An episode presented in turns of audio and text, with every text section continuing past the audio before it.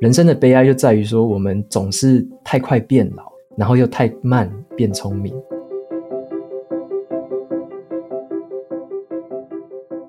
逆向思考的部分，查理蒙格说，想要变非常聪明的人，就是要避免自己变蠢货。我自己觉得，就是选项实在太多了，你也很难选，不如去把你不要做的事情挑出来，会比较容易一点。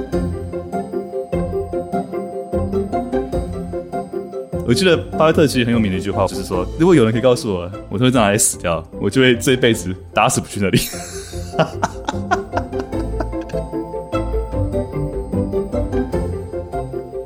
哦，糟糕的结果是可以接受的，可是呢，准备不充足，还有太仓促的做出决策，却是不可以原谅的。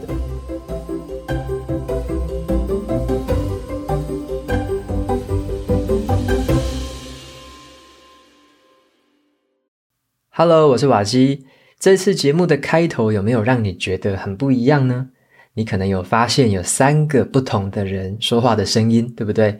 那么今天的节目就是这样一个特别的单元，这是一个线上读书会重新后置剪接之后的一个版本。那这个读书会呢，是我们在去年十二月十六号的时候举办的一个线上读书会。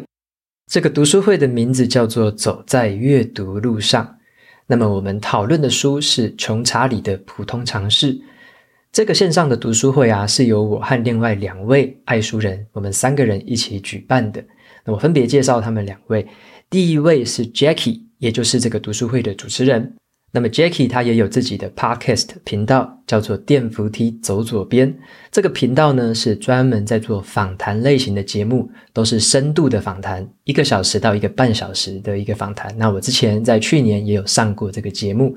我在这边也想要推荐这个节目给大家，因为呢，Jackie 他是一个非常擅长访谈的人，他问出来的问题都非常的有深度，而且上一次我在接受访谈的时候，就是这个情不自禁呢就一直说出好多好多的心里话，然后我们一聊就聊不停。那一次的访谈进行了两个多小时，后来还因为长度的关系要拆成上下两集，可以，所以推荐这个电扶梯走左边这个节目给大家参考。那另外一位这个爱书人，他的名字叫做 John Learning。那 John Learning 他比较年轻一点，目前刚出社会。然后呢，他在这个 IG 的经营上面非常的有一套。我很喜欢他在 IG 上面都会分享一些好书的心得，尤其是关于一些个人成长、职业上面以及一些学习技巧方面的事情。如果你有在使用 IG，那我会非常推荐 June 的 IG 页面给你。在上面你可以看到赏心悦目的关于书籍方面的分享心得。OK，那我把他们两位的相关连接资讯都放在节目的资讯栏。在听完之后呢，你有兴趣的话，都可以透过节目的资讯栏追踪到他们两位。而且我们三个人还讨论好了，接下来每两个月会开一次线上版的读书会。如果你有兴趣直接参加这个直播版本的话，你可以下载 Mixer Box 的 App。那 Mixer Box 你可以用它来听音乐，可以用它来听 Podcast，那也可以用它来参加我们线上读书会。因为呢，它有一个功能叫做语音聊天室，你可以直接加入语音聊天室，就像很有名的那个 Clubhouse App 一样。你加进来的话，就可以听到我们三个人直接在线上对谈。然后你也可以举手，如果被我们看到的话，就可以把你拉上来一起发言。你可以跟我们分享你的想法，也可以跟我们问问题。我会把 Mixer Box 这个 App 的下载方式放在节目资讯栏，有兴趣的朋友可以先下载起来安装。那下一次的读书会，我们定在二月十六号的时候举行。那下一本书我们会讲《呼吸》这一本科幻小说，我现在已经正在读，非常好看，而且很引人入胜的一本小说。所以很欢迎大家追踪我们三个人，可以在社群平台上面看到最新的这个读书会的消息。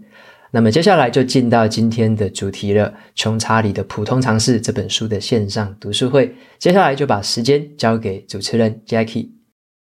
欢迎大家参加我们第一场的《走在阅读路上》读书会。今天要讨论的书是《穷查理的普通常识》。然后查理曾经说过，他成功的秘诀呢，就是找到比他还有智慧、还有更厉害的人合作。所以今天我跟听众们都超级有荣幸，可以跟下一本读什么的 Podcast 主持人。跟阅读前哨站的站长 Waki 瓦基，还有 IG 是 June Learning 的 June 一起来办这场读书会，欢迎大家。Hello，Hello，hello, 大家好。耶、yeah，Hello，Hello。我会今天的主持人，然后会带大家讲一下今天的流程跟我们今天读书会的目的。Waki 跟 June，你们要不要先简单自我介绍一下，补充我什么没讲到的东西？嗯、呃，大家好，我是瓦基，我是阅读前哨站这个书评部落格的站长。然后呢，我同时也有主持一个 podcast 的说书节目，叫做《下一本读什么》。那我很喜欢读书，所以我每个礼拜都会跟大家分享一到两本的书。那大概用二十到三十分钟的时间，带大家很快速的认识一本书，然后再加上一些我个人的故事跟经验在里面。所以说，如果喜欢听书的朋友就，就、嗯、欢迎追踪我的频道这样子。好，那换我，我是我们三个里面的菜鸟。然后我平常喜欢看书，然后会把一些笔记分享在 Instagram 上面。所以我今天的角色就是拉低那个平均年龄，然后会带一些讨论，希望可以邀请大家跟我们一起讨论这本书。这样，Jacky 要不要介绍一下我们的年龄？就是我们跟年轻听众们的一个桥梁。哈 哈毕竟我跟瓦基都是三开头的，所以谢谢你们的介绍，然后欢迎各位听众第一次来参加我们读书会的。我们今天读书会的目的是让我们更了解这本书，然后透过我们之间的讨论，让我们可以互相学习不同的观念跟不同的见解，呃，然后用一些我们从书里面的一些学到的东西，跟我们的亲身的体验，呃，来让一本书的概念更现实化。今天主要的流程我先带过一下，我们会先有瓦基帮我们做他最擅长、最厉害的说书，然后会带过五个不同的主题。然后在每个主题里面俊会带领我们讨论这个主题的一些延伸的问题。然后首先我们会做一些我们各自的回答，然后我们可能会拉听众上台分享你们的观点。呀、yeah，基本上这样。然后最后我们会再做一些可能一些延伸书籍的讨论，然后最后再总结。那我们要先分享我对这本书的简单的一些看法。俊你要不要先分享你的？好，我自己看这本书的时候，一开始觉得很难，就是一句话我都要看两三次，我才想说，诶，他到底在讲什么？这样。然后，当看到后面，越知道说他写这本书的目的是要让大家对整个知识有一个比较全局的概念之后，就会读起来比较顺。我觉得很像一个老爷爷在跟我讲话，说要多学什么的那种概念。对，所以 我看到后来会觉得好像还蛮亲切的，没有想象中那么难啃这样子。嗯，我自己是觉得这本书真的很多经典的智慧。有很多一些他说的话，我其实之前在一些可能别的 podcast 啊或者作家都有听过他们拿来使用，然后看这本书感觉就是说，哎，好像终于看到这些道理、一些经典名言的一些原出处的感觉。然后我觉得他不只是投资，也把投资很多的概念延伸到人生上面。之前有人说过，就是投资跟人生真的是一样，很多是一样的道理。所以我觉得看这本书真的是像刚刚 June 说的，有点像很有智慧的老爷爷在跟我们讲话。Waki。换我，我我那时候看这本书的时候，带有一点错误的期待。我那时候本来是想要找投资理财书，然后来读。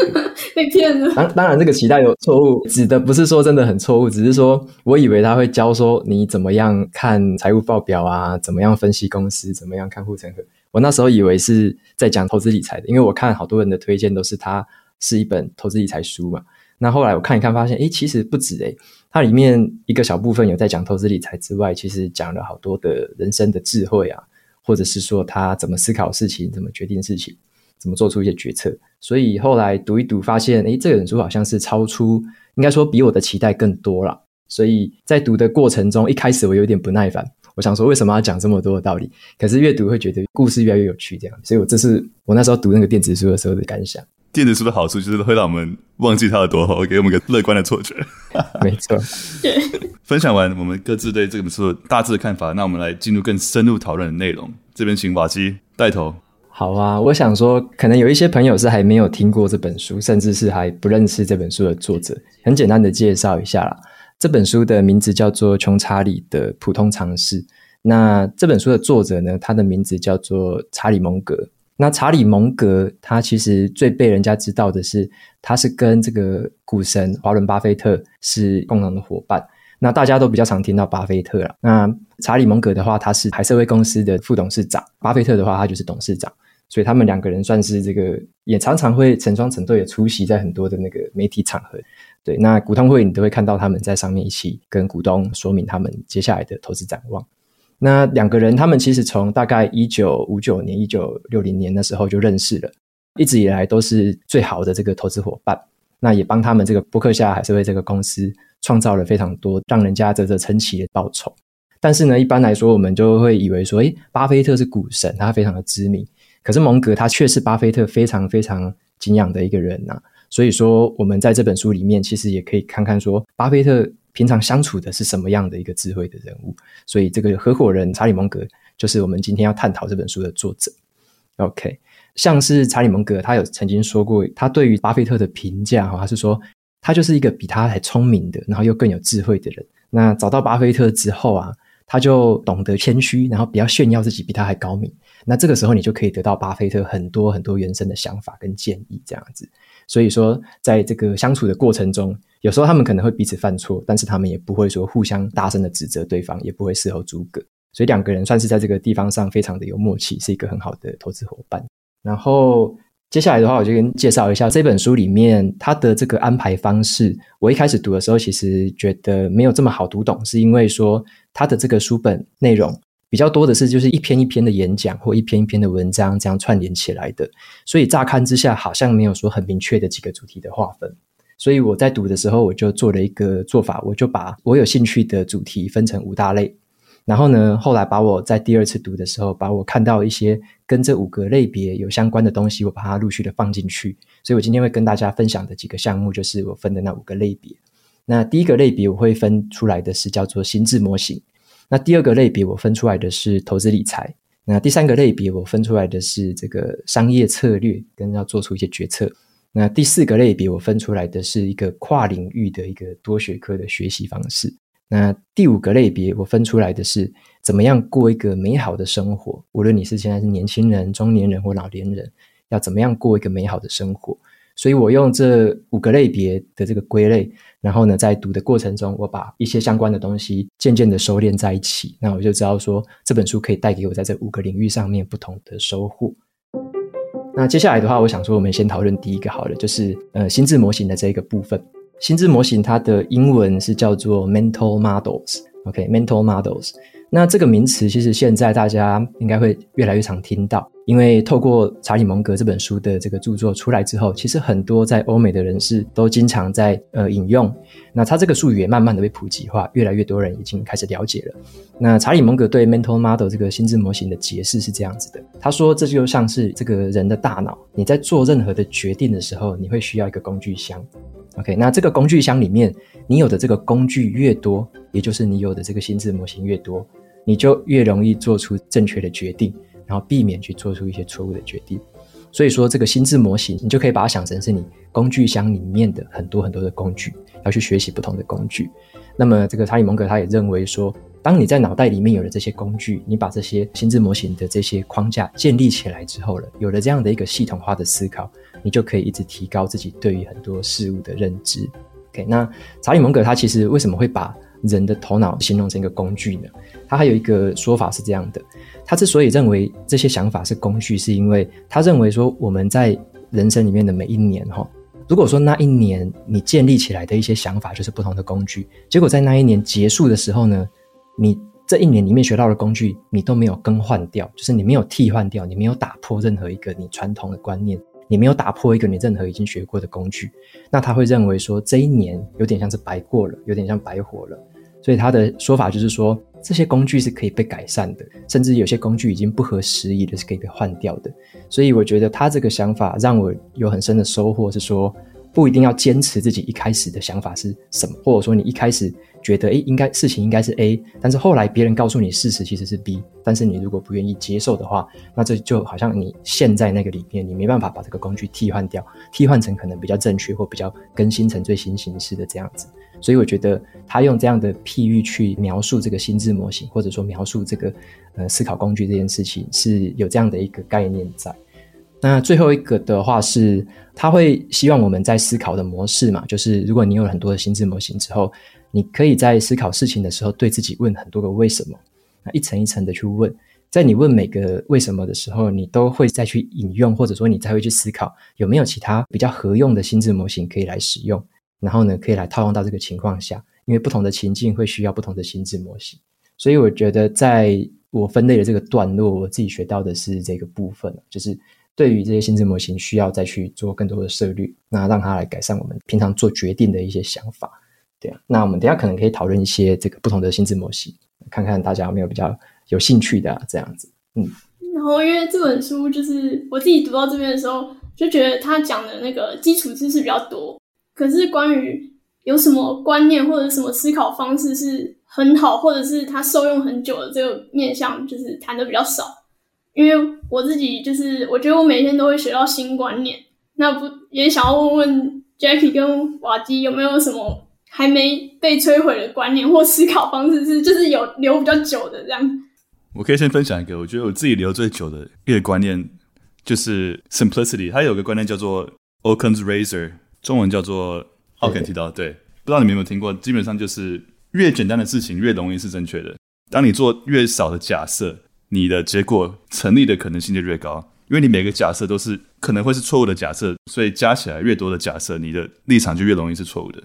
然后这可以延伸到很多的生活。工作方面，像是你在解一个很复杂的一个工程师的一个可能程式上的问题，你可以想说最简单的方法是什么？那通常越简单的方法都是越好的方法。在人身上也是，就是感觉很多很复杂的东西的时候，当然可以把它精简化成一些最根本的一些到底是什么，你就可以越快找到解决它的方法。不管是人际相处上啊，或是你自己在做事啊习惯上的养成，我觉得都是一样的，就是越简单通常是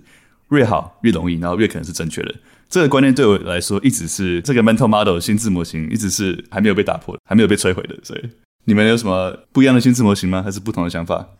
我刚刚只是在讲一讲，我就想到说，有一句话是，好像我小学的时候听小学老师讲的吧。他说，世界上唯一不会变的事情，就是所有的事情永远都在改变。那我觉得这句话可能不会被打破吧，因为世界就是一直变，整个宇宙都一直变。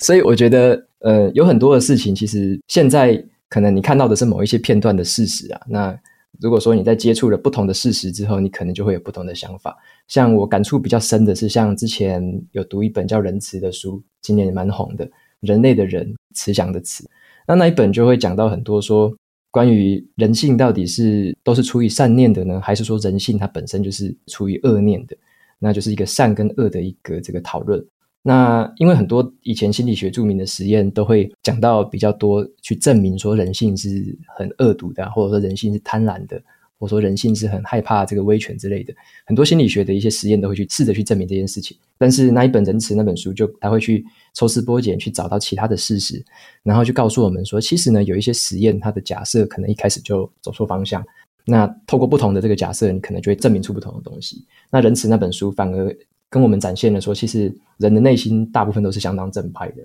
所以说这个部分也算是刷新我蛮多之前旧的思维。因为我之前看蛮多的心理学书籍，都是引用一些比较旧的，或者说曾经被推翻的实验，所以也是算是让我重新审视一轮，说之前曾经学过的那些旧观念，哪一些是应该被更新的这样子。我记得那个什么 Munger，他有提到 Stanford 那个监狱的实验，记得吗？诶，他提什么去了？我我我我好像也忘记了。他在思考为什么会有很多人信一些邪教，或是去做一些极端的事情，然后是什么样群众的力量？他在讲群众的力量，就是有一个心智模型是什么 social proof 嘛，对不对？哦，啊，社会压力。对，Munger 也有说过，就是我如果有任何立场的话，我必须要比对方更大声的可以反驳我的立场。对，我觉得他已经很努力做到这一点了。嗯，好，那就你有什么要分享的心智模型？我觉得我经历的。可能工作经验或者是跟人际关系的相处的那个经验都没有很多，但我自己觉得有一个一直带给我很大帮助的一个想法，就是要相信所有人在做任何事情都是理性的。只是如果你觉得他不合理的话，可能只是因为你不知道他的立场，然后你不知道他的环境，所以你会觉得不合理。可是站在他的位置，没有人会想要做不理性的事情。然后因为我我自己觉得。你先预设别人不合理的时候，你就会有很多情绪性的反应，但那些可能都很多余。那我其实蛮好奇的，你们有没有什么以前摧毁过的那个思考方式或心智模型？呃，应该说，我之前一开始在学投资的时候，我接触的东西就是什么财报啊，读什么那些读的分析透彻的话，就会选的比较好的股票了，就会选到报酬比较高的。之前就一直有这样的一个思考方式，所以会想要去试着去学那些东西。那后来才渐渐的被调整了，就是变成说，好像看到了像，像像巴菲特也很喜欢去跟人家赌嘛，说这个很多的基金经理人他们自己主动选的不一定会比大盘的表现好，就是有点刷新了我之前以为说这些经理人是不是他们很认真的投入，或者说很认真的去选股，就能够带来真正很好的表现。那其实以平均值来看是不一定的，所以这个算是我之前有一点点跟我一直旧的思考模式有点不一样的地方。蛮同意的。我记得我之前在我的 podcast 上提到过，就是我以前很喜欢一本书，叫做《人性的弱点：How to Win Friends and Influence People》，卡内基的。这个算是比较以前的观念，我很喜欢那本书。那时候，因为他教很多做人处事的道理，然后用什么方法会更讨人喜欢，然后更受欢迎，然后让别人感觉被尊重。然后那时候觉得他的一些原则都很经典，讲一些别人想听的话啦，或是讲别人有兴趣的话题，或是多说别人的名字，或是多给他真诚的赞美，就觉得哇，这些真的是蛮厉害的一些工具。我以前都没想到沟通技巧可以这么多。那么后来看了另外一本书《与成功有约》（Seven Habits of Highly Effective People），他是说很多这种工具都只是表面性的工具，真正最重要的还是你的核心价值、你的 character，比你会用什么工具还要重要很多。像是你认识一些很会说话的人，可能他可能给你感觉或是人格没有很优秀，你不一定会更相信他们。那相反的，有些人可能比较尴尬啊，或是比较内向、比较安静，但是你知道他的沟通技巧可能没有那么油润，没有那么厉害，但你知道他的人格，你知道他做人处事的核心价值、他的方法，你反而会更相信他。所以后来。就打破那一些觉得说，OK，做人处事的工具很重要的观念，觉得说，OK，还是专注于你的人格，你的真正内心的一些 intention，你的想法，自然而然就会有吸引到好的人。有没有听众想要上来？没有人，没有人举手。那我就继续了。分享第二个好了，那我就分享第二个。我刚刚说有五个分类嘛，那我把一些分类分到第二个里面去。那投资理财里面的第一个是蒙格先生啊，他认为如果你要购买企业的股票，你要买的是那种股价合理的，而不是去买那种你看起来很便宜的平庸企业。因为像蒙格跟巴菲特他们在投资会一直讲求一个叫做企业的护城河，就是如果这个企业够卓越，它有发展前景。那它的价格只要在合理的区段的话，他们就会考虑去买进。那不过这个投资策略也让我是感到很好奇的，就是因为我们毕竟不像是他们能够花那么多时间去钻研这些财报啊，或者说这些公司的资讯。像我们是散户嘛，散户难道就会适合这样的投资策略吗？就是重压少数。然后呢，这个眼光精准，然后就有可能会得到比较好的报酬嘛。这个是我在赌的时候一直蛮感到疑惑的。但是我相信他们两位的眼光一定是还不错啦。只是我会很好奇说，那散户要怎么样才可以从这里面学到，就是可以用在我们自己投资策略上面？回归到这个点，我其实现在有很多虚拟货币或者区块链这些东西，就是你只要越快获得资讯，你就会比别人更快成功。但我也会想到。如果我没有那个能力去收集足够的资讯，是不是我其实做的选择也不会更好？对，然后我自己的话，我之前有在学投资理财，但最近就一直在犹疑，说到底要不要去学区块链跟虚拟货币的事情。只是我现在说服自己的方式就是，那里不是我擅长或者是我能力到达的地方，所以我觉得如果。有更多的时间，我可能拿来做自己擅长的事，效益会更高，而不是去追很多的资讯，然后去赚更多的钱。然后不知道你们是怎么平衡这个心态的？因为我自己觉得大家都在说这个东西很好赚，然后如果没办法去平衡自己的心态的话，就会很难做出一个对自己比较好的决定。我印象中，其实巴菲特跟蒙格他们的投资的一些观念比较 old school。然后他书里也提到过，说他不懂的东西他不会碰，所以他们专注于一些传统产业上，他们很相信、很懂的东西。呃，然后他们就是连高科技的东西也不碰。所以我觉得他们其实他们的投资观念是可以说是我们上一代的，是我们爸妈在上一代年代的投资人的观念。呃，你如果想象他们如果有投资一些科技公司，像是有 FANG 嘛，Google、脸书、Amazon，他们。赚到利润可能会是更可观的，但他们可能就是在那一段之前就是 OK，我们已经赚够了，我们之后就是把握呃稳稳的赚 Costco 啦、Walmart、Coca-Cola 这些，他们都很懂得传统产业，所以我觉得他们的观念是比较传统式。然后，但是我觉得他们的 principles 这些观念其实还是适用于现代，像是刚刚俊讲到的虚拟货币，我自己也有在研究的蛮多的。然后我觉得它速度快很多，所以很多人说 OK，你可以赚很快，这确实是这样没错。你如果抓到了一些关键消息比别人还早。呃，你可以赚很快，没错，但是你赚很快，你也可以赔很快。这个云霄飞车就是上上去下来我都走过，所以哈 哈有蛮多个人经验的。然后，但是我觉得，如果你对于虚拟货币你如果不懂的话，真的是不要碰一些你不懂的东西，就是专注一些你真的懂、了解的东西，然后真的要去懂。就是如果你是新进来的新手，你就专注于可能比特币、Ethereum、以太坊这些比较容易懂的东西，比较大家比较知道的东西。然后一些比较高风险的话，就尽量少碰。因为虚拟货币真的是没有什么规则，所以真的就是一个荒郊野外，就是任何事都有可能发生。所以我觉得它的原则还是存在，但是只是因为网络跟虚拟货币的成长速度为呃加速很多。那我觉得一样的观念就是，如果你要去投资虚拟货币的话，真的就是你要去懂为什么，什么是比特币，什么是区块链，什么是以太坊。如果你讲不出以太坊跟比特币之间的差别是什么，技术层面上，我觉得你不要碰。但如果你强力相信的话，像 Buffett、Munger 会说，就是像棒球的时候嘛，对不对？就是你等到有一个很大很大的好球来的时候，你就用全力去挥那一棒，比你去挥每一棒都还好很多。我自己是觉得，就是守好能力圈，才能善用已经学到的东西，然后。在本来学到的东西之下，把能力挖得更深更广吧。不知道瓦迪有什么看法吗？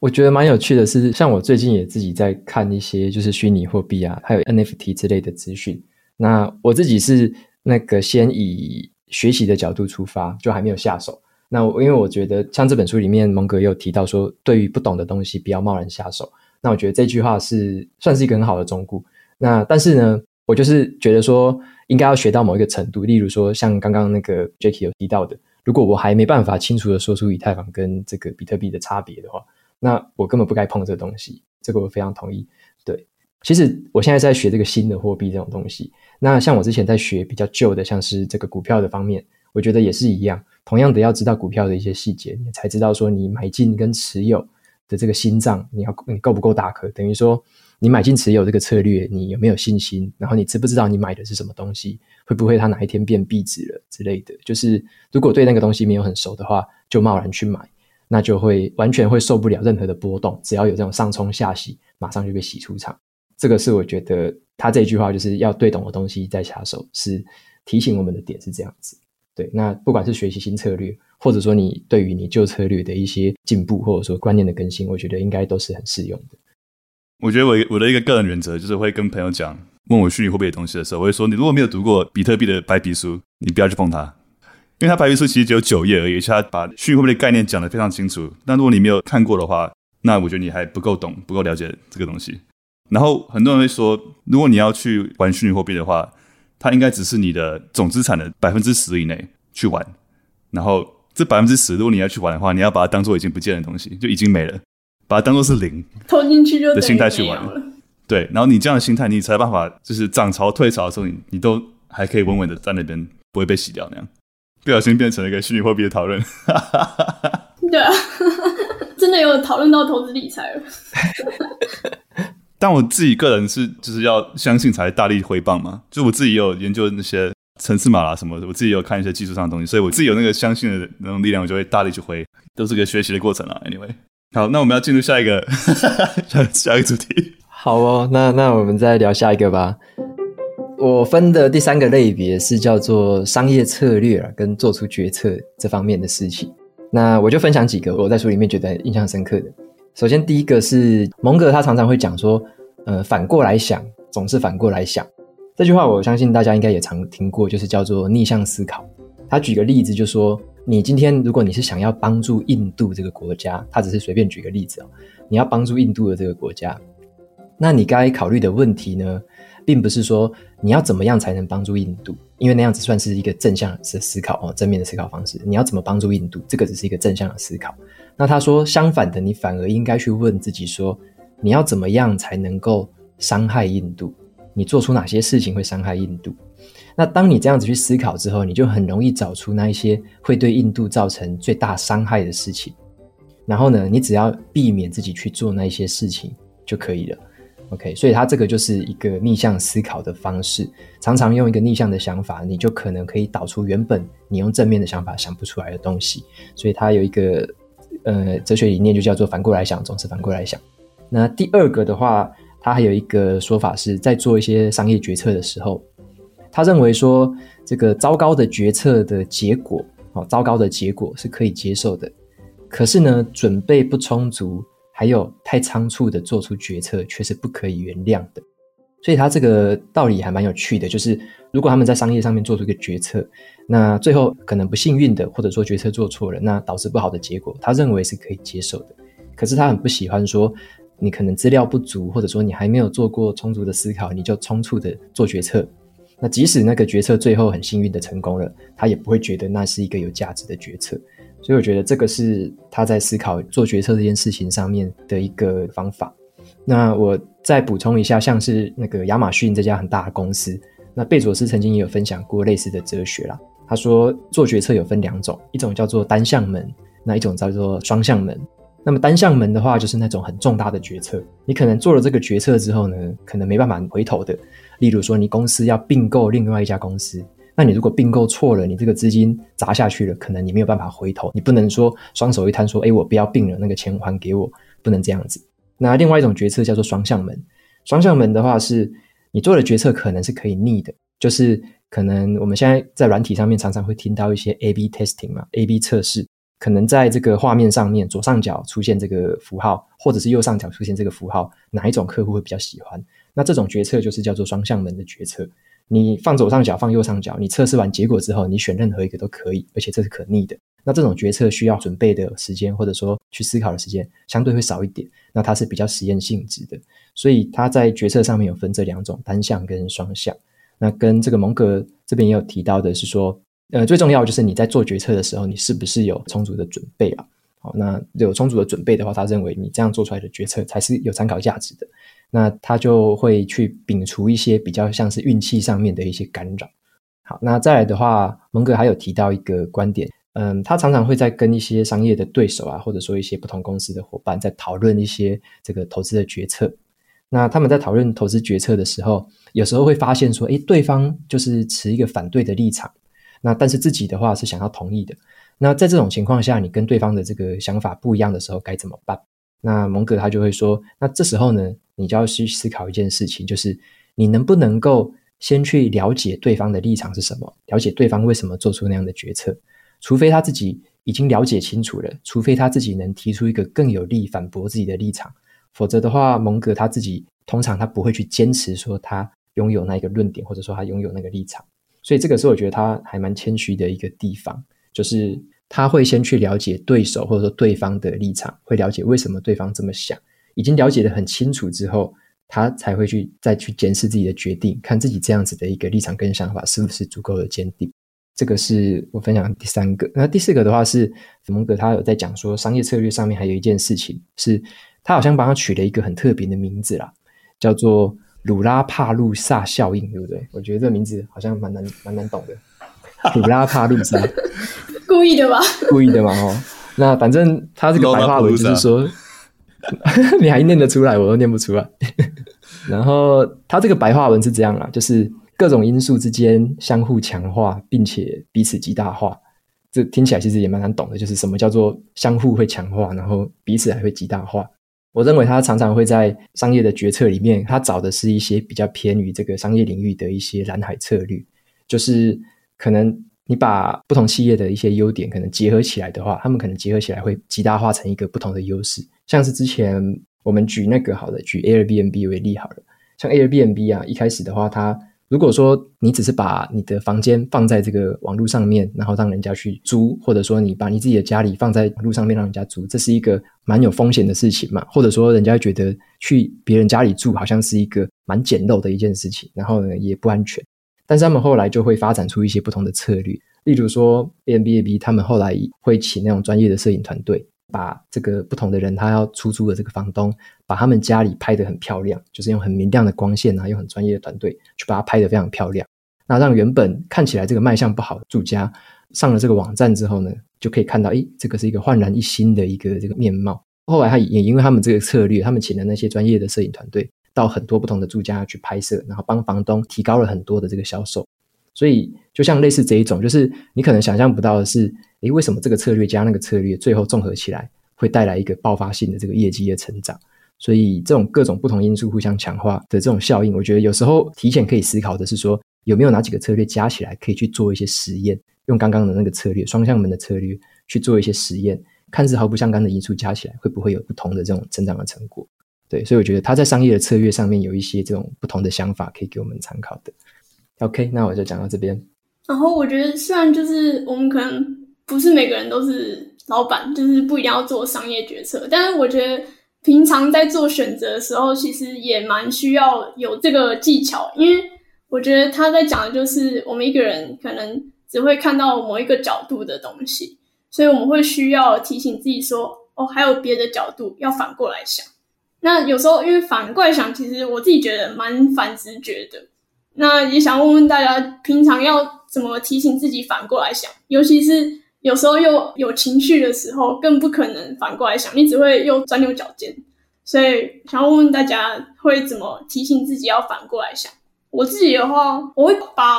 我遇到的事情用文字打下来，因为像讲话的时候，有时候会有一些情绪性的字眼，可你打字的时候，你就会自动把那些字眼删掉，就会等于套了一层滤镜，然后让。事情越来越客观，但是这个方式就是也是依靠自己，而且还蛮需要练习的。因为通常你在情绪上的时候，不可能去做这样的事情，所以想要问问大家有什么反过来想的一些小技巧？这样，我之前会用一个方法，就是如果别人的论点跟我不一样，不管是任何方面的论点，我都会想有什么事情必须成立，让他的论点是对的。我会给自己这个问题，然后做一些从对方角度做一些研究跟思考，就用他的论点去推翻我自己的论点。然后应该说，如果我有办法推翻自己的论点的话，我就成功了，表示我成功的逆向思考。那如果我没有办法推翻自己的论点的话，那或许我对对方了解不够，或是我懂得不够多，但也有可能就是我的论点是正确的，很多可能。但是我一定会想从对方那边去思考，去反证自己。有时候你越反证自己，你反而越。呃，不相信自己，然后有时候是越相信自己，都有可能。但至少对你的了解，整体的观点是都是正向成长的。一人分饰两角。对啊。瓦基有什么方法吗？我的方法比较直接一点，我就会找一个跟你想法是截然不同的，或者说跟你想法是对立的人，然后你还要跟他成为一个可以聊天的人，呃，也不是说好朋友，而是说可以跟他聊天的对象，偶尔去听听看。举个例子来说，好像。我之前呢、啊，我之前要提离职的时候，我跟大家分享一个最直接的。我要提离职的时候，我那时候满脑子就只有想说，这个离职之后的一个好处是什么？我那时候满脑子都这样想，就完全都这样思考而已。然后没有想到什么风险，没有什么坏处，想的很少。然后后来就想到一个方法，因为全世界最反对我离职的就是我爸，所以我跟他变成好朋友，天天跟他聊，一直跟他聊，就请他告诉我说，为什么他认为离职不好，坏处是什么？坏处是什么？我就一直听他讲，所以他会提了好多好多反面的看法给我。那我就会把那些全部都写下来，逐项的去思考，逐项去回答。那我发现出来这个过程中，其实很有用的一点是，他提到了很多原本是正面的思考，就是离职的好处，这种正面思考完全没有考虑到的事情，很多的风险或很多的想法是我没有考虑过的，或我，自己不可能想出来的。那透过这样的一个完全不一样的这种看法的这种激荡。那我就可以看到那一个方向的事情。那渐渐的，我会去试着了解说，诶，为什么他会这样说？他背后的这个理由，跟他所依据的这个事实是什么？那我觉得透过这样的一个方式，其实我也沟通很长一段时间啊。那在这段过程中，我就觉得蛮有收获，就是我可以看到很多好处，也可以看到很多坏处。那彼此的衡量之后，可能要做出一些取舍，那最后才会做出一个最终的决定。对，所以我觉得找一个这样子在你对立面的伙伴，然后跟他聊天，我觉得就最直接的人。对，不然有有些事情我自己是不可能反向思考想出来的。我就觉得你比我成熟很多，因为 我是觉得我爸妈越反对，我就偏越要去做。关于离职的时候，我爸妈也是说：“你在干嘛？趴开这么赚钱？你 你什么职？” 我觉得哦，你越这样讲，我就越要离职。我要跟瓦基好好学习。确实是很多好处。瓦基讲这个，我也有想到，就是瓦基讲这个，我才想到我我最近发现我的朋友也有不同的类型，就是我自己会是很常想，我以为你要说你要离职的后果。哎、欸，没有，我要去找工作才对吧？就是我自己会常常去想一件事情的后果，所以很多事情都不敢做。然后我最近跟我一个朋友聊天，他就是会常常去想这件事情对他的好处。然后我另外一个朋友都是会去想这件事情的代价，然后所以我我应该要跟他们两个成为很常聊天的朋友，这样我就可以收集这些情报或者是资讯。对啊，因为我记得有句话不知道哪里听到或看到，就是如果你跟一个人讨论东西，然后他观点跟你一样，你只跟他讨论有什么用？就是你完全不会学到新的东西，只能取得共鸣。同温层啊，完全是同温层的共鸣而已。对。对，而且书里好像也有提到，就是当你发现你论点跟思考跟很多社会上啊，或是别人思考的框架是完全吻合的，就是你完全就是套路在那个框架里面，那你可能就要思考说，为什么我的思考框架跟这一群人完全一模一样，真的表示我跟他们思考的一模一样吗？我的想法跟他们一模一样，还是我被套入这个框架？然后我是不是有自己独立思考过？我的观点在哪里？像那时候二战的时候，那些纳粹党人，他们如果单纯问他说你该不该杀犹太人，他可能可能说呃应该没必要吧。但是一群人在一起，一个国家一半以上呢觉得说 OK，就是把他们杀光，真的就是一个很明显的被一个意识形态或是被一个什么框架套住嘛，对不对？所以我觉得 Charlie Munger 也蛮强调一点，就是独立思考的重要性，跳脱框架。像很多人会问我说：“哦，你的论点偏左偏右啦，或什么什么？”我都会说：“嗯，看是哪个论点，因为我没有一定的框架，我没有办法被一个框架套路嘛，所以我都会说你在问什么，我会有不同的论点或不同的看法，然后跟别人就是讨论啊什么的。”我自己一开始觉得要反过来想，我一开始会去看那个 YouTuber 志祺七七的影片，因为我觉得他就是很客观的去分析一个立场的所有条件或者是环境跟背景，然后。接着再去分析整个一百八十度的另外一个立场的想法，然后最后再统整出他们认为这件对这件事情的看法会是什么。对，我一开始是看那个才知道说，哦，原来有时候是需要反过来想的，不然有时候只会根据自己学到的东西去得出结论，你也不会觉得这个过程有任何的问题。哎、欸，不过我觉得蛮有趣的一点，对，其实再补充一小点，你刚刚说过那个什么 Lollapalooza，然后我觉得你的你刚刚举的例子很棒，就是 Airbnb 这个例子，那我觉得另外一个很有趣的一个例子就是，当初 Uber 刚在募资的时候，当初没有人投 Uber，他们觉得 Uber 的市市场太小了，就觉得哦会开这种车的人太少，但是他没有发现，就是它是一个 Lollapalooza effect，就是当一些人开始开 Uber 之后，或者更多的人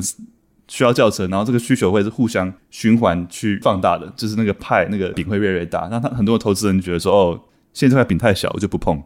但他就是忽略了这个 Lollapalooza 的 effect，就是一个事情发生之后，很多连锁反应会造成整个事情 network effect，就是网络效应的这样扩大。好，我只想补充这一点，我们可以到下一题了。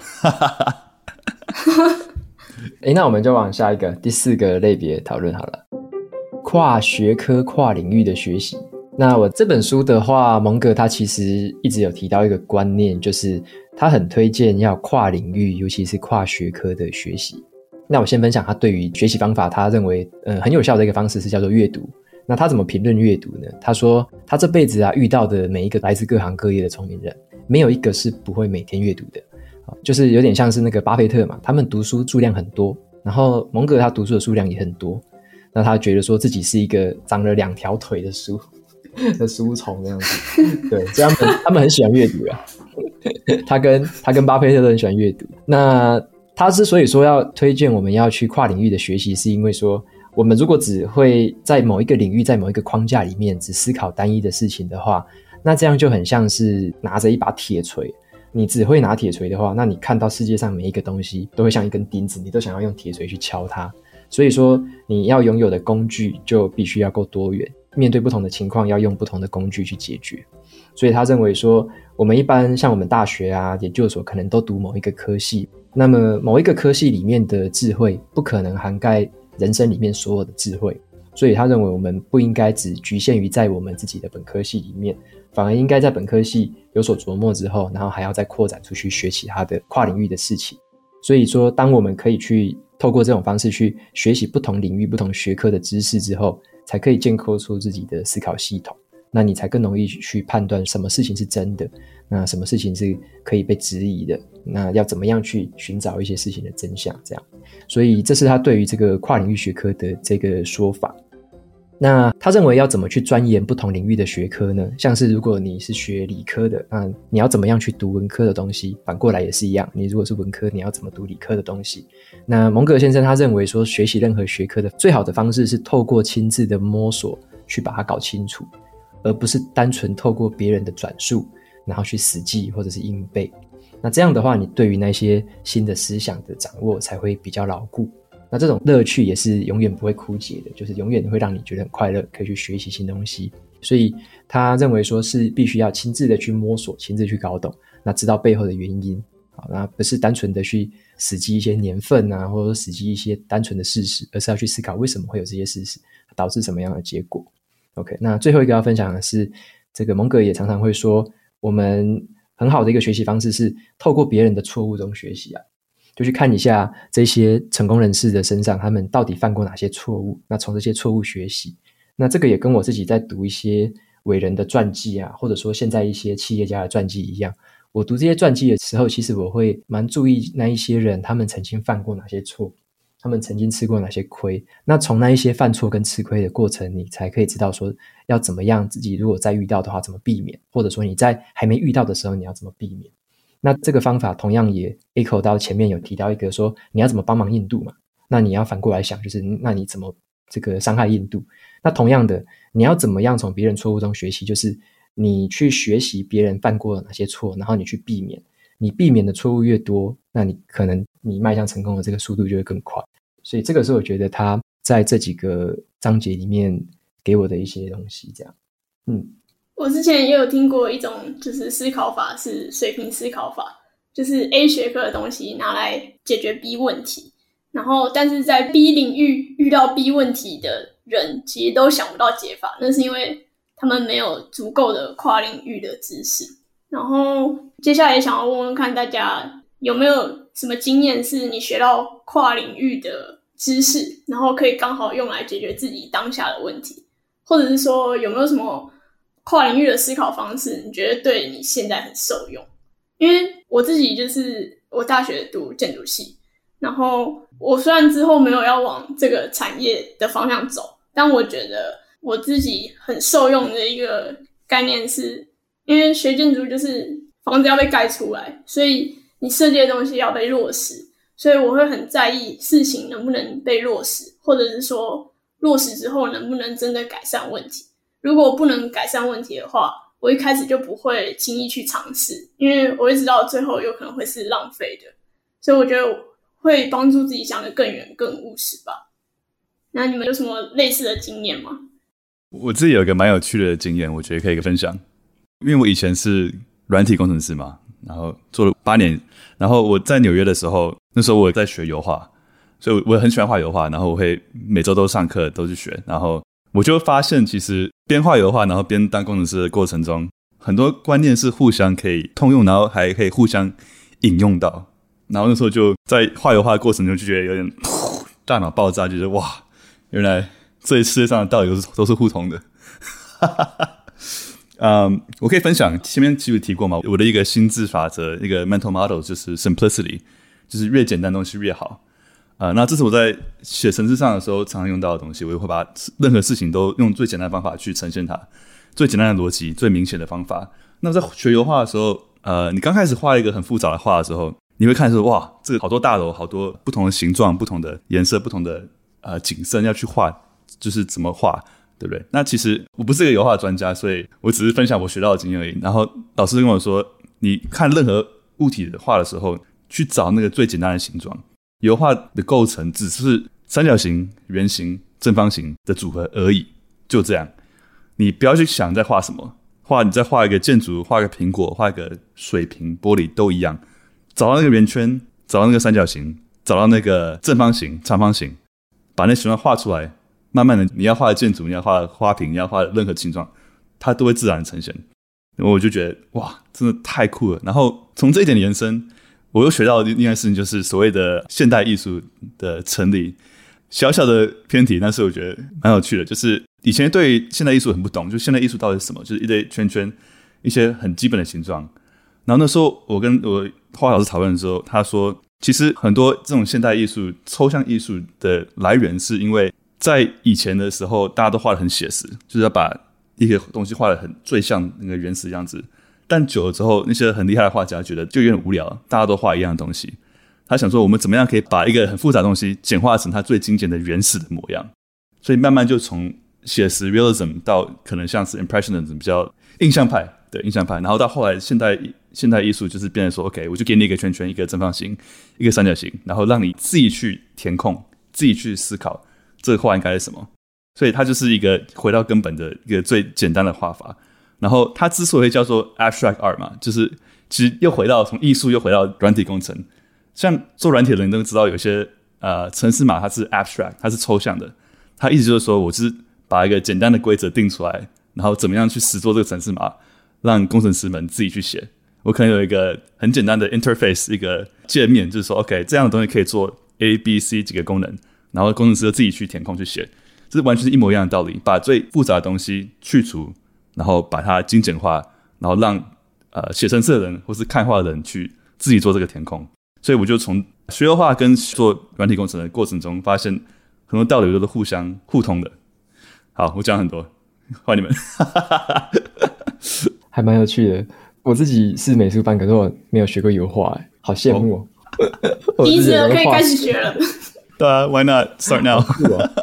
对啊，我有什么跨领域的一些学习经验吗？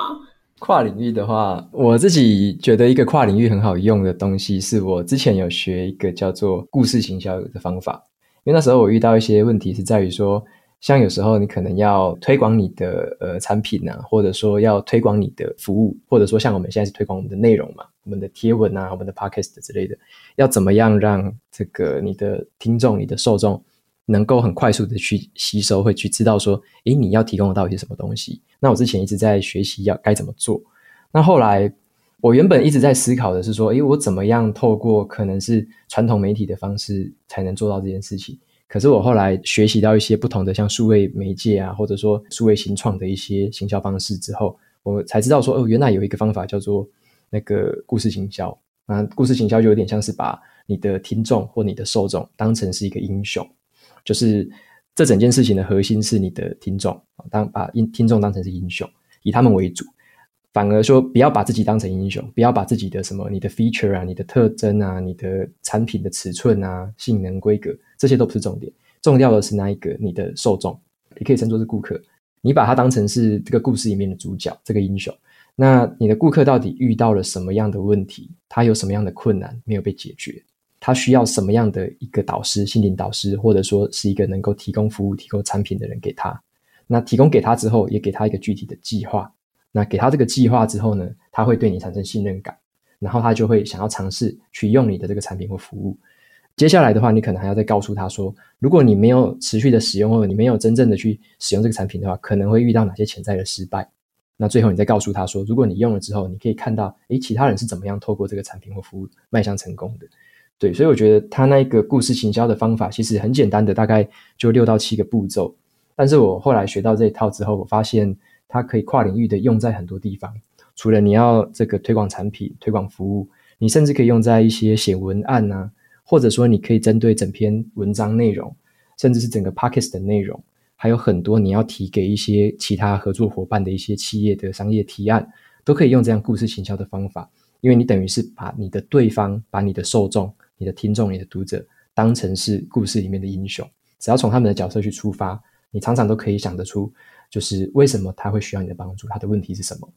那这个好处是说，当对方在听你的这个你跟他的谈话，或者说在看到你的资讯的时候，他第一眼注意到的是他自己是英雄，他自己遇到那些困难，你第一眼就可以告诉他，然后呢，他就会因此而被你的这个东西吸引到，然后他才会往下继续看下去。所以我觉得这个这个观念还有这个方法，算是我在跨领域，现在我在很多不同领域都会持续去套用的一个方式。哦我最近还有在看那个经济学的书，因为我就觉得一直都一知半解，然后最近有点想了解。然后我发现，我从经济学里面学到最多的事情是，就是其实人很容易接受很简单的理由，但常常不一定是正确的解释。比如说，他说美国有一阵子犯罪率下降很多，但大家就一直在想，应该是警方做了什么正确的决策，还有政策。然后经济学家回头追查之后，才发现原因其实是因为堕胎法的成立，所以那些就是在环境不好的家庭中，本来该出生的小孩就是被堕胎堕掉了，所以那段时间的犯罪率才会急速下降，因为他们本来可能十八岁就应该要开始犯罪，可他们其实没有被审下来，所以其实我们很容易去接受浅显易懂的理由。可是通常不一定会是正确的，我觉得这个想法也蛮特别的。那看样子大家好像还是没有要举手。有有人来了哦，站站。有人举手吗？有。主持人瓦基，大家好，我叫钱翔。那这边就分享一个我的一个经验啊，就是我本身是做资讯安全类的。那一开始其实做资讯安全类的，我们有会接触到类似像网络管理，然后还有一些基本的程式可是后来到最后，其实我们还要学习说类似那个骇客漏洞。那骇客漏洞，我们要怎么把这个软体的漏洞把它修补？这样。可是更重要的一个跨领域的思考，居然是就是一一点犯罪心理学，一些还有一些法律的规章这样子。那对于我们在当初我们在进这读那个穷查理的普通常识这一本书啊，它里面一直在讲说那个心理学的一些重要性。那我这边的话是读了普通常识之后，后来就是有感觉，就是说，它心理学其实是要真正它发挥它的实际上效用，必须要结合一些生活上或者是结合其他领域，才能有实际上更好的效用这样子。那这边的话是我大概。对于从他来讲心理学的一些简单的看法，哎，我觉得超酷的。软体的治安，我觉得真的跟心理学很大的关系。就是不是说你软体写的多安全，而是你人人可以有多笨，就多么有可能会被骗。你知道我意思吗？就是很多时候不是你程式写的多安全多好，但如果这个人真的被骗的时候，他真的就就是被骗。就你软体写的再好，也挡不住。而且他也牵涉到说，实际上自己的良心这个问题，也是查理蒙格常讲，哦、就是。你做这个资资讯安全，你会不会泄露机密？我觉得这个像是我们新闻就很常遇到这种状况，就是啊某某什么军中机密泄露什么之类的，结果后来到最后发现根本是人的问题，反而不是城市什么硬体设备的问题，这样。所以其实人才是最难管理的一个部分，这样。嗯，你你有什么例子，还有什么补充想分享吗？我觉得你刚刚这个例子很棒。就是说，那个别人在胡说八道，你就哦，你就心里笑笑哦，这个人在胡说八道，你就不会相信。然后还有另外一种，就是政客比较常滥用的，就是一本正经的胡说八道，就欺骗大家这样，就是让让你觉得说，读书觉得读到最后，好像这等这两种人都蛮多的。那就主要是要希望大家就自己可以借由阅读来可以审视一下哪些人哪些事情是事实，哪些不是事实。尤其是对于目前的一些假新闻泛滥呢，我觉得这个是还蛮重要的一个议题，可以去再深论这样。非常同意，谢谢你的分享。我觉得如果你听了各种资讯，你没有觉得某某人或是有一些小部分人在胡说八道的话，或许你可能没有做太多的独立思考，或是可以做更多的独立思考。我觉得这一点蛮值得审视的。我觉得你的分享很棒。我记得 Charlie Mag 有说过，就是他觉得你解决问题的方法应该把任何不同领域的基本知识拿来使用。就是物理、化学、生物，还有数学这几个硬知识的，可能就是最初阶的那些原理，是最值得去阅读，然后去了解的啊，也最实用。我觉得那点真的蛮有趣的，对啊，就是不需要当一个什么都懂的人，但是要当一个什么都懂一些的人。好，哦，最后一个 part，第五个领域是蒙格他提到的，怎么样过一个更美好的生活？它里面有提到一些不错的智慧。其中有一句话，我觉得应该是这本书里面让我印象最深刻的。他说：“要得到你想要的东西，最可靠的方法是让自己配得上拥有那个东西。”对，那这句话是我非常喜欢的。其实也就是说，我们常常会想说：“诶，你要追求某一些事情，例如说，诶，你想要拥有可能是一部摩托车啊，或者是一部汽车。那怎么样你去追求那个？是要去借钱呢，还是要去怎么样才能拥有那个东西？”那最好的方法其实是让自己先配得上拥有它。可能你已经有一一定的一个资产，或者说你有一定的这样的收入，或者说你有一定的一个方式，你才能够去拥有那个东西是配得上的时候，你再拥有，那那时候会觉得是心里比较踏实的。那我觉得这个东西可以还可以应用在很多地方。等一下我们可以针对这句话再讨论一些其他的事情。那另外一个，嗯、他讲的这个道理是说，如果呢一个人他不知道说他出生之前发生过什么事情。那他这辈子就会过得像一个很无知的孩童，所以这句话在讲的是历史的重要。那所以说，蒙格他自己也是读了蛮多历史方面的资讯，所以我觉得历史这方面其实无论在于各个领域上面都会非常的有帮助。例如我之前也是在学投资理财的时候，我会觉得说好像学历史没有什么用，因为你只要预测未来，谁预测的准，不就会赚的比较多吗？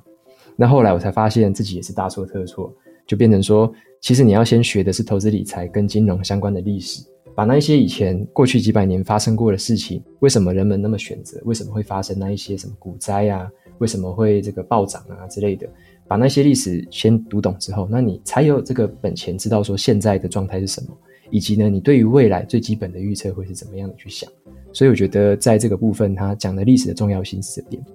那除了历史之外，其实还有很多其他重要领域要去了解的。嗯、蒙格他还有说一句话，是我觉得蛮有意思的。他说：“如果你有一件很擅长的事情哦，那你就持续的去做，做你那一件很擅长的事情，然后持之以恒，乐此不疲的去把它做好。”不过我那时候也在思考说，那这句话到底是用在什么样的情境是适用的？那什么样情境是不适用的？那这句话听起来，这个用在大部分情境可能是适用的。例如说，你可能是诶很会写程式的人，那你就乐此不疲的持续去做，你可能会变成一个很专业的一个 programmer，一个程式设计师。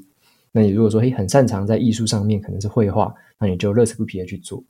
那另外一个我在反思的是说，那难道所有工作上或者说所有生活上的事情都是这样吗？会不会太执着于某一个东西，然后一直去做，一直去做，结果最后越钻越深，那陷入了一个叫做能力陷阱的东西。因为有时候像工作上，你可能只会做某一件事情，做得很专长，那可能老板全部都叫你做，他不会叫你做其他事的，因为这个事情全整个公司就你做的最好，你就持续去做，那你你就爬不出来了，你就在那边一直做，所以这个反而是一个能力陷阱会在那边。所以我觉得这句话是也值得我们去思考了，到底是要投入到什么程度，乐此不疲到什么程度，那什么时候要把头抬起来看一下其他的水平的地方啊，看一下不同领域的地方，这样。再来的话是蒙哥还有说要怎么过美好的生活呢？他说他从来都不会试图要变成一个非常聪明的人，而是呢持续的去避免自己变成一个蠢货。对，我觉得他其实 这句话也是跟上面很多句都 echo 在一起，对不对？逆向思考之类的，你只要避免自己变成一个蠢货，那你久而久之，你就会渐渐的往聪明那个光谱迈进。这样子。那好，那分享今天我整理得到的最后一个重点。那个蒙格也有说了，他说人生的悲哀就在于说我们总是太快变老，然后又太慢变聪明。看到这句话，有时候觉得心头一揪，怎么讲的这么中肯？我觉得从他这句话分享跟他前后文来看，其实他为什么之前会那么鼓励我们大量的阅读、广泛的阅读，其实有这个原因呐、啊。因为透过阅读的话，你可以让自己保持一个相对年轻的心态。因为从阅读里面，你可以看到这个世界还是很广阔的，有很多不同的这个多元的不一样的思想在世界上，所以呢，可以让心态保持年轻。但是呢，你也可以同时的去汲取很多伟大人物的智慧，也不用怕说自己太慢变聪明，因为你可以透过这个方式相对快一点的去汲取一些大家已经整理好的智慧，那甚至是很多路已经别人走过了。所以说，在这个部分，我觉得他透过这个阅读的这个解法，应该是要面对这样的一个问题。所以这个时候，我觉得后面我第五个把它整理起来的，就是如何过一个美好的生活，这样子。嗯，然后回到刚，就是瓦基有提到说，有时候我们做喜欢的事情，然后做擅长的事情，有时候会越做越起劲，然后就忘记看看外面的世界，或者是忘记看看我们学的这些到底是为了什么。然后想问问大家，有没有过一种就是经验，是你学到更多，但是盲点也越多？因为我自己的话，就是。我最近才刚知道自己的太阳星座、月亮星座，然后我就很兴奋去查那些星座的意思。对，然后可是就变成说，嗯，我现在去跟朋友吃饭，我第一件事情就很想问他们说，哎，所以你太阳星座、月亮星座是什么？可是这根本就失去意义，因为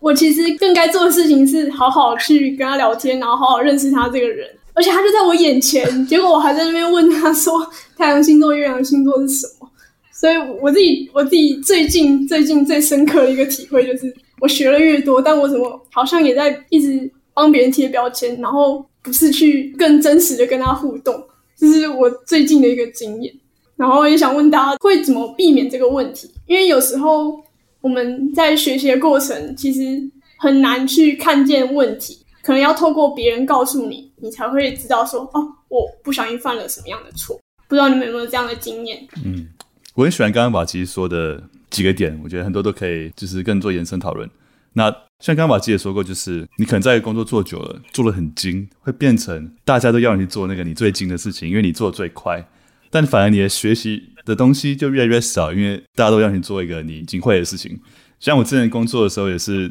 在那时候在 IG 做那个 APP 的时候嘛，我就是一个可以把 APP iOS 做很快很快的人。然后可能公司里的蛮多人都知道，就是我可以把 APP 做得很快，所以。变成说，我主管什么都都要我去做一些 iOS 方面的东西，然后我就是靠这个吃饭吧，然后久而久之发现说，哎，其实我其他东西都没有学到，怎么 Android 怎么做后台或是网页，我都没有碰到这些其他的技术，我觉得蛮可惜的，因为那时候我 iOS 做的太精啊、虽然对于考绩啊或是团队成效都是好的，但在我离开工作之后，对我不一定是好的，你学到东西变少了，所以我后来就发现我那时候学太精，然后也没有抬头起来看看，我会那时候应该做一些不同的改变，我会跟自己说，你有没有想过，当你离开这份工作的时候，你现在做的事情有哪些是还有价值的？有哪些是你离开这份工作之后就已经完全没有价值了？然后你要再重新去平衡，你该把你的时间跟学习的东西放在哪里？所以我觉得当初很可惜没有这样去思考。然后其实另外一点我觉得蛮有趣的，瓦基刚刚说过那个乐此不疲这个事情，就是 have fun 嘛，对不对？如果找到你擅长的事情，怎么样去乐此不疲的把它做好？但我觉得这个顺序也不一定是完全是找到你擅长的事情，然后去乐此不疲把它做好。又提到刚刚的那个画油画的故事，就是。我机会开始画油画是有一次在一个朋友的聚会，然后问一个朋友也是很多兴趣，他问他说：“哎，你兴趣这么多，你怎么样去选？呃，该去经营什么？该去投入什么？哪哪一个东西是最该持之以恒去去研究、去做、去学习？”他就跟我说一句话，我印象很深刻，就是说：“Find something you love to do, even if you suck。”就是找到一个你很爱做的事情，尽管你做得很烂，那就是你该去投入的事情，因为你享受这个过程。其实结果没有那么重要，就是我那时候拿到的东西，就是说，如果我喜欢画油画，就算画再烂，呃，它也是一个我该去乐此不疲把它做的事情。那你发现，当你找到一个你尽管结果很烂，你还是愿意乐此不疲去认真做的事情之后，你会发现，就是你不断去做的话，你其实之后那个结果慢慢就会越来越好。啊、可能你刚开始画很烂，但是因为你很投入、很喜欢那个过程，乐此不疲去做，之后就越画越好。啊，所以不一定是找你擅长的事情，然后再去乐此不疲把它做好。也有可能是你可以找到你乐此不疲愿意做的事情，但是不擅长的事情，然后把它越做越擅长，也是一种逆向思考。对，我刚刚也是觉得，诶，这个顺序到底是正确的吗？还是说这个顺序是一定要遵守的吗？那其实你刚刚那个顺序其实还不错，就是先乐此不疲的做喜欢的事情，那即使很差，但是在做的过程中持续的去学习，持续的去进步，诶，反而会越做越好，那就越做越开心。对，这好像也是一个不错的这个顺序，对。而且如果你很喜欢这件事情的话，基本上就不会把成就感建立在成果上，然后这样反而可以持续的一直给自己动力。嗯，然后另外一点我想讲就是，刚刚瓦基说的，如果你想要你的东西最可靠的方法是让自己配得上拥有，然后瓦西刚刚举的例子是像是呃摩托车啦什么，但我觉得这个我以前就读过这句话，很久以前，然后我是把它用在于。跟人际关系跟交往的使用上，就是很多人都会想要找到他的白马王子嘛，或是你梦寐以求的对象。那 Charlie Munger 还会说的方法呢，最好方法是，呃，你想要找到那个梦寐以求的对象，就当一个适合你那个梦寐以求的对象的人。因为今天如果你不是那样的人，如果你遇到了你梦寐以求的对象，然后你不是觉得自己配得上你梦寐以求的对象，你的自卑感会导致你的这段关系可能会负面的方法浮现出来。但如果你时间跟精力投资在自己身上，把自己加分，把自己弄得越来越精实，或是各方面让自己更好，投资自己，那你第一，你更容易遇到你梦寐以求的对象；第二，当你遇到的时候，你也更有安全感的去接触、去来往。对，这一直是我很相信的。完全同意。对，超超棒的。好像对于人际关系，我觉得这一点的确是非常适合运用。嗯，对，不只是交往，我觉得朋友也是啊，一样的道理。然后刚刚就是逆向思考的部分，查理蒙格说，想要变非常聪明的人，就是要避免自己变蠢货。我自己觉得这个真的很好，但是很少应用在我们的生活中。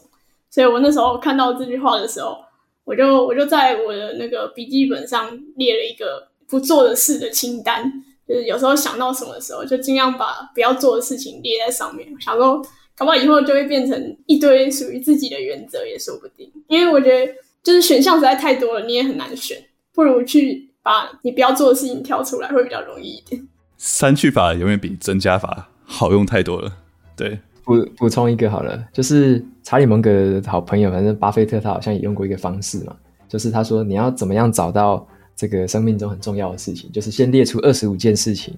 然后呢，从这二十五件里面，你再把二十件删掉，只留下其中的五件。对，那那五件就是你要专心全力去做的事。那就跟俊刚刚讲的其实很类似，就是哪一些是你不要的，你可以先把它用删去法的方式先点出来，那你就知道说那一些是你不该做的，或者说你现在不要做的，那哪一些是你呃真正重要、你真正要 focus 去做的。对，那这个时候我觉得那个 picture 就会比较清楚的浮现出来。讲到这里，应该大家就可以知道，这根本就不是一本投资理财的书啊。那其实我们五个主题，我们今天都讨论完了，对不对？好充实，好精实。好，那最后我们要不要有没有一些你们想延伸讨论的书？哎，我讲两本书给大家就好了。Yes，延伸延伸一点点的，太好了。就是一本，应该说这一本比较，如果没有那么好懂，你可以去读另外两本比较白话文的。一本叫做《思考的框架》，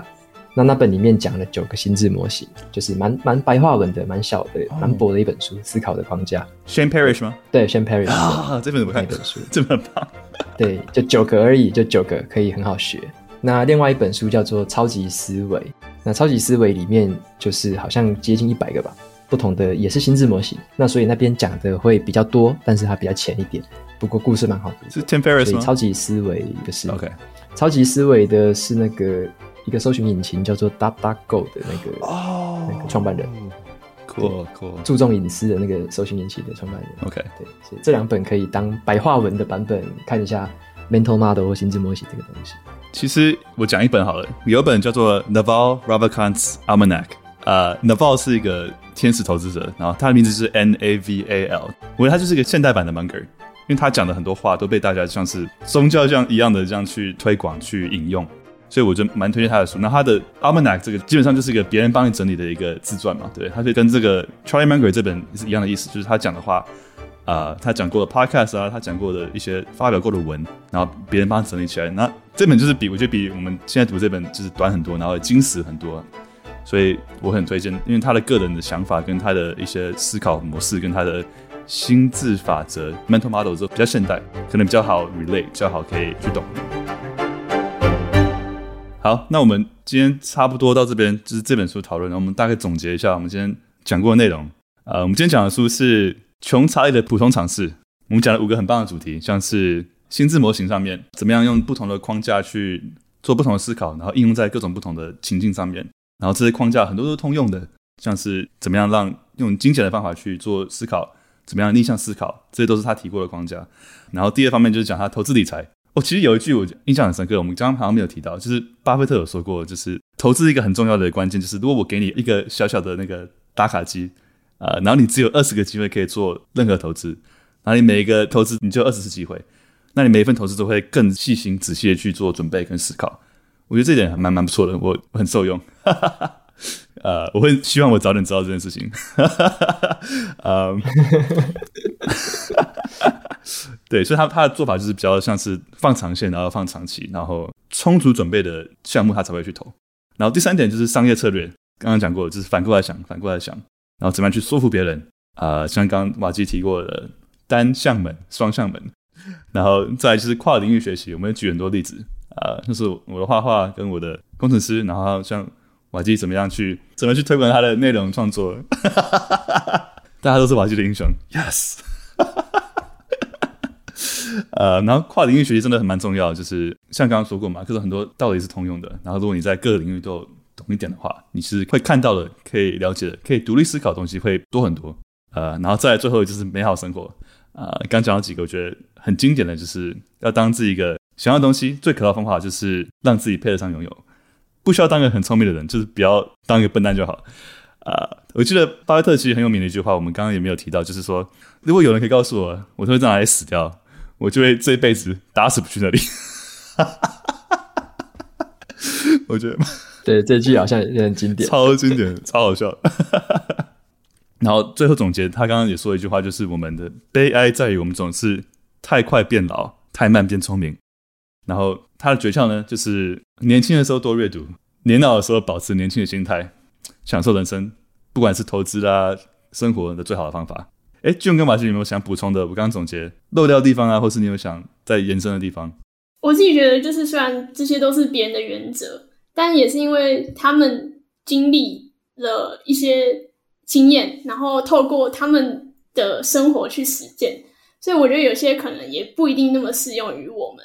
然后我觉得读完这类原则的书，应该要做的事情是把这些东西调整到适应我们自己的个性啊，或者是环境。然后让它变成自己的原则。我觉得这可能才是读完书最重要，然后也是我希望自己可以往这个方向迈进的吧，也分享给大家。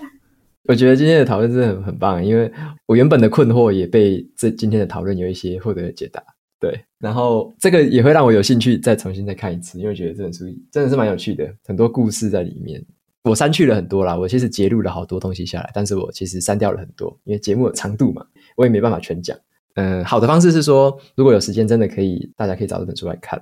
那像俊说的，要把它落实在生活里面，也是我一直很推崇的一个方式，就是把你读到的书的里面，至少挑一到三个东西，然后来放在生活里面去实验看看，去试试看。那看哪边适合自己，哪边不适合自己。对，我觉得，如果你对每本书都有这样的一个态度的话，那你会从书里面渐渐的学到很多东西。哎，我觉得你是你是你第一次跟我读书会嘛？对不对？印象你说过了。对啊，我好像没有什么读书会经验，太好紧张哦，太荣幸了，我们第一次 live 的。我我自己我自己录音都会一直 NG 啊，就这边卡一下，那边卡一下，很难那个一镜到底。哇！好荣幸，竟然是瓦基第一次读书会 live，见证这一刻。然后也也谢谢今天有上台的听众朋友们，阿英跟千祥也分享很棒的一些想法。然后我们可以再讲我们下一本读什么。呃、，By the way，就是大家听众们可以去 follow 瓦基的 podcast，叫下一本读什么，可以订阅他的电子报，还有他的 IG 是 Reading Outpost。